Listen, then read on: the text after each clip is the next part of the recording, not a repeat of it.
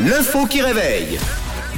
Et c'est jeudi, allez, nouvelle journée, nouvelle info qui réveille. Alors nous parlons tennis euh, ce matin à Delray Beach aux États-Unis pour un tournoi ATP 250. Écoutez, c'est c'est quand même du bon niveau. hein. On est euh, dans le niveau top mondial. Mm. Euh, un di- directeur financier s'est fait remarquer pendant euh, ce tournoi à Delray Beach. Mais de quelle manière C'est la question que je vous pose ce matin. Évidemment, je vous écoute. C'est quand vous voulez, les amis.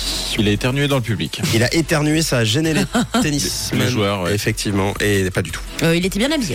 Il était bien habillé, bah, ma foi, rien de surprenant, comme euh, toutes les personnes euh, présentes. Donc, Ouais. c'est pas suffisant. J'ai besoin d'autres. euh, D'autres éléments, c'est vraiment. Est-ce que c'est un scandale euh, lié au trucage Alors Est-ce non, qu'il aurait payé un joueur Euh, non, il n'a pas payé de joueur, pas besoin de ça, et il n'a pas truqué non plus. Il s'est fait euh, remarquer d'une autre manière. Euh, Peut-être qu'il a, il a, il a reçu une balle, donc il a ramassé Ah une oui. balle. Ah, il a fait le ramasseur de balles Voilà. ou alors il a reçu une balle, c'est pas la bonne réponse. Enfin, C'était il en a l'arbitre. ram- c'était pas l'arbitre, il en a ramassé des balles. Mais euh, Ah. ni dans le public, ni sur la chaise d'arbitre. Mhm. Il- Ah, de l'autre côté du stade euh, Non, il était euh, sur le cours. Il faisait peut-être même partie des protagonistes euh, principaux. Il est joueur Je vais rappeler que c'est un ancien joueur qui est devenu directeur financier. Donc c'est un joueur. Mais quoi d'autre Alors pourquoi s'est-il fait remarquer à Delray Beach C'est un joueur, euh, c'est un joueur amateur. Eh Bien parce qu'il a joué. Parce qu'il a joué, mais encore. Et qu'est-ce qui s'est passé encore d'encore plus fou Il a gagné. Voilà.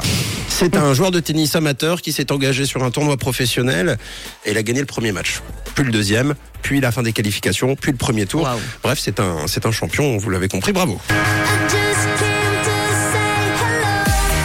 Donc évidemment, c'est pas non plus un débutant en tennis. Il a même eu une petite carrière, 206e mondial en 2015, en ce qui est quand même euh, Oui. pas, pas mal du tout. Pas mal du tout, non Mais euh, depuis une maladie, il a dû stopper net sa carrière. Il est devenu entraîneur assistant et gagne sa vie en tant que directeur financier dans une société. Il continue le tennis évidemment pour le plaisir, euh, un peu plus même puisqu'il est quand même classé 784. Donc tu confirmes euh, que c'est quand même Tom un bon classement. Ah oui, oui, c'est très très honorable. Ouais, eh bien, il s'est lancé quand même dans les qualifications du tournoi euh, à ce moment-là, euh, en se disant bon bah après tout, hein, j'ai quand même un petit niveau, ça Mhm. ça coûte rien. Et il est sorti des qualifications en battant un joueur classé 143, donc de 600 places de mieux que lui.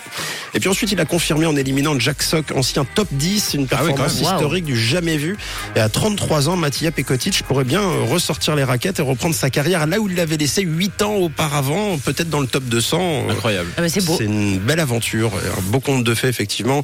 Euh, comme quoi, c'est jamais terminé. hein. Ouais. Ah ouais Au, au Sénégal, une phrase dit euh, un lion ne meurt jamais, il dort.